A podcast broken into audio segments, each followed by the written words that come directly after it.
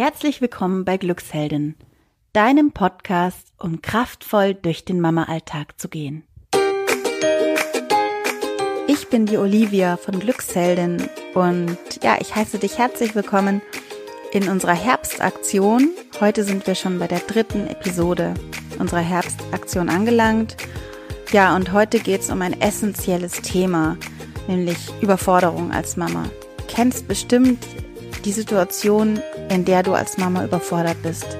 Genau für diese Situation habe ich heute ein paar Tipps für dich parat. Ich habe insgesamt sechs Tipps.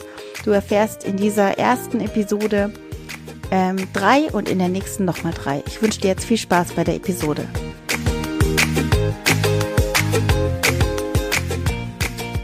Es kann jederzeit passieren, dass du als Mama an deine Grenzen kommst. Das weißt du wahrscheinlich genauso gut wie jede andere Mama. Das Ding ist nur, nicht viele Mamas reden darüber. Nicht viele Mamas sprechen darüber, dass sie auch mal gern ihr Kind an die Wand klatschen würden, wenn es sie einfach wahnsinnig nervt, alles. Und es ist ganz natürlich. Kathi und ich haben genau deswegen Glücksheldin gegründet und wollen euch oder dir als Mama ähm, in diesen Situationen helfen und wir sprechen hier ganz ehrlich über solche Dinge. Und heute habe ich, wie gesagt, drei Hacks, drei Tipps für dich, was du in solchen Situationen machen kannst um ruhig zu bleiben. Ich fange mal gleich an mit dem ersten Hack, mit dem ersten Tipp. Und zwar stell dir vor, folgende Situation. Du bist ähm, beim Frühstücken. Ähm, du kommst gerade runter, du hast, ich weiß nicht wie viele Kinder, aber du musst alles vorbereiten und ähm, zeitgleich vielleicht dich selber fertig machen, weil du zur Arbeit musst deine Kinder müssen noch Zähne putzen, müssen noch den Schuhranzen packen oder ihr Zeug und sich anziehen und du weißt, du hast noch viel vor dir. Ähm, die Situation ist aber nicht so einfach, denn deine Kinder haben auch noch eine Rolle. Sie jammern rum, haben Hunger, ähm, wo ist das Frühstück, warum habe ich nicht so viel Milch wie die andere, etc. Also es kommen verschiedenste Themen auf den Tisch. Ich weiß nicht, wie deine Kinder drauf sind, vielleicht sind sie sehr vehement und ähm, fordern ihre Dinge sehr vehement ein, ihre forder also fordern sehr vehement, vielleicht auch nicht. Uh, ja, das ist nur eine Situation, die ich jetzt mal rausgepickt habe. So, du stehst jetzt da vor denen und sie bombardieren dich mit Wünschen und Mama hast du schon gehört und da und da und Mama gib mir mal und hast du nicht noch und warum krieg ich nicht und so. Ähm, das erste wichtige Thema oder mein erster Tipp, mein erster wichtiger Tipp ist da, welche Verantwortung hast du gerade für die Situation? Das ist die Frage. Wie alt ist dein Kind und was kann es schon selber machen? Hast du einen Säugling, den du stillen musst? Ist dein Kleinkind vielleicht schon ein Jahr, anderthalb? Kann es den Löffel schon halten? Ja, kann es, kann ich dir sagen.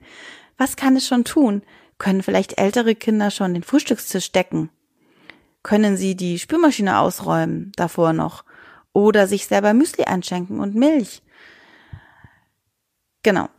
Auch übrigens ähm, Verantwortung für Streitgespräche. Streiten sich zwei deiner Kinder, weil sie eben irgendwie eifersüchtig sind oder der andere mehr hat. Kannst du da, musst du dich da unbedingt einmischen? Oder kannst du da, das ist eine andere Podcast-Episode, vielleicht auch das Geschwisterteam fördern, indem du sie selber den Konflikt lösen lässt? Das ist alles das Thema Verantwortung und diesen Punkt möchte ich an dieser Stelle äh, ansprechen. Welche Verantwortung hast du wirklich für die Situation gerade und welche kannst du abgeben? Und ja, es ist so, dass auch ähm, psychologisch gesehen die Kinder sich freuen, Verantwortung zu übernehmen. Ähm, sie freuen sich, wenn sie ähm, Dienste zum Beispiel erfüllen. Denn in Kindergarten und Schule zum Beispiel ist das ja ganz normal. Einer hat den Wisch Wischdienst, der andere den Abräumdienst ähm, und so weiter, den Kehrdienst. Und genau das kannst du auch zu Hause einführen. Es gibt ganz tolle Listen, vielleicht verlinke ich hier auch eine, wenn ich sie finde, ähm, was Kinder in den verschiedenen Altersstufen schon alles machen können. Dann möchte ich zum Punkt zwei kommen. Und dieser Punkt ist ganz, ganz pragmatisch, vielleicht sogar lapidar. Äh, ja, wenn ihr aber, wenn du bei mir in die Küche schauen würdest, würdest du hinter der Tür einen Haken finden, an dem ein Lärmschutzkopfhörer hängt. ja, vielleicht lachst du jetzt, aber dieser Lärmschutzkopfhörer hat mir schon wirklich an vielen Tagen meine Ruhe bewahrt. Ich habe ja drei Kinder und ja, da geht's schon mal hoch her. Meine zwei großen Mädels, ähm, die streiten sich natürlich oder schreien mal laut, aber das größere Problem ist gerade mein Kleinster, der sehr gerne in hohen Frequenzen kreischt. Und ja, das kann einen wirklich fertig machen. Das kann ich nur sagen. Und auch da jetzt wieder, ich merke da ganz stark, er fordert natürlich gerade viel, er fordert sehr vehement äh, sofortige Dinge ein und er ist anderthalb und genau in diesem Alter ist es jetzt wichtig, nicht sofort immer auf alles zu reagieren, ähm, was er in der Sekunde gerade will. Erstens entwickelt sich Sprache nur dann, wenn nicht sofort alles gereicht wird, also wenn er mit anderthalb gerade sprechen lernt und er dann auch sich artikulieren kann, also nicht sofort auf dieses Gekreische eingegangen wird. Ähm, und zweitens, wenn ich sofort eingehe, dann wird er noch lauter. das ist das, was gerade so meine Erziehungsaufgabe ist. Und da die sehr anspruchsvoll ist und sich mein Puls schnell beschleunigt, wenn er dann laut kreischt und ich da nervöser werde, dann setze ich mir einfach die ähm, Kopfhörer auf, die Lärmschutzkopfhörer und ja, ich kann euch gar nicht sagen, ich kann dir gar nicht sagen, wie wohltuend das dann ist, wenn ich das alles nur sehr gedämpft höre. Und wenn du dir jetzt denkst, oh, das ist aber eine Rabenmutter, die hört ihre Kinder nicht mehr, die kanzelt sich da komplett ab. Es ist nicht so. Also ich höre schon noch alles, aber ich höre es in einem ganz in einer ganz angenehmen Lautstärke. Ich schaffe es ruhig ble zu bleiben dadurch und wirklich geduldig und liebevoll auf meine Kinder anzugehen. Und das ist genau das Ziel der ganzen Sache und darum kann ich diese Lärmschutzkopfhörer an dieser Stelle wirklich empfehlen. Probier es aus und ja, ich freue mich riesig, wenn du mir Feedback dazu schreibst. Jetzt muss ich mal kurz schauen, was ich noch habe. Ich habe ja insgesamt sechs Hacks und du kriegst jetzt aber in dieser Episode noch einen. Und zwar ähm, ist das auch ein Punkt, den ich über die Jahre gelernt habe. Ähm, das Beispiel kennst du bestimmt, du, du kommst irgendwie heim und hast noch x Sachen im Kopf, was du noch alles machen möchtest im Haushalt. Ich sag bewusst nicht machen musst. Vielleicht ist da noch ein Riesenwäscheberg und die Spülmaschine ist voll. Ähm, es sieht aus wie ähm, bei Hempels unterm Sofa. Du musst, du willst aufräumen und ja, kochen musst du auch noch, weil die Kinder gleich Hunger kriegen und ja, tausend Sachen zu tun. Ähm, Thema Mental, Mental Load werden wir sicher auch mal im, in einer Episode behandeln. Also du hast tausend Sachen im Kopf, aber das Leben kommt dir mal wieder dazwischen. Die Kinder fordern ihr Recht ein. Vielleicht will dein Kind gerade oder deine Kinder, dass du mit ihnen was spielst. Ähm, vielleicht wollen die Aufmerksamkeit, dass du ihnen zuhörst. Was tust du? Ähm, vielleicht wird es auch sogar lauter, weil sie merken, dass du nicht aufmerksam bist, weil du deine ganzen Sachen im Kopf hast. Ähm, und das bringt dich dann auch an deine Grenzen, weil du merkst, du bist nicht mehr selbstwirksam.